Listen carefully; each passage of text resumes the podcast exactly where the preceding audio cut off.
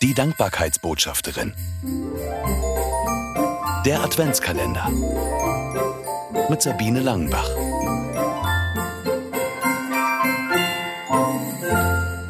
Hochzeit in der Kirche.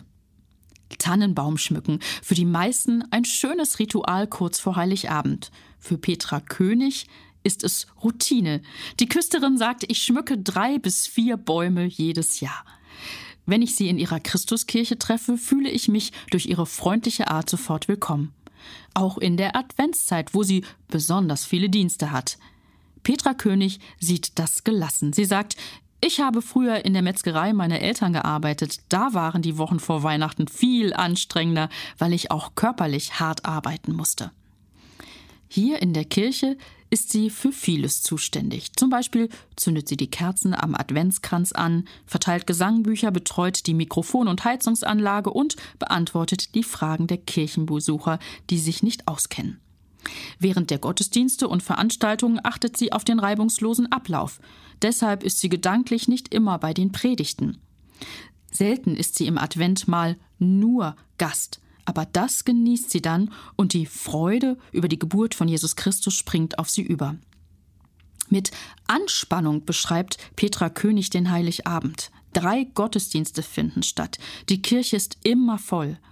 Ungern erinnert sie sich an den 24. Dezember, als Bettlerinnen vor dem Kirchenportal saßen. Sie hatte die Anweisung bekommen, die Polizei zu verständigen. Das war dann doch nicht mehr notwendig, weil die Frauen auf einmal fort waren. Petra König sagt, Weihnachten ist doch das Fest der Liebe. Ich hatte ein schlechtes Gewissen diesen Frauen gegenüber. Das hat mich das ganze Fest über begleitet, erinnert sie sich. Wie man sich christlich in so einem Fall verhalten sollte, darauf hat sie übrigens bis heute keine befriedigende Antwort. Wenn die Veranstaltung in der Christuskirche vorbei und alle gegangen sind, macht Petra König noch einen Kontrollrundgang. Wenn sie so allein ist, empfindet sie eine ganz besondere Atmosphäre in dem Gotteshaus. Oft zieht es sie zum Abschluss der Runde nach vorne ins Kirchenschiff.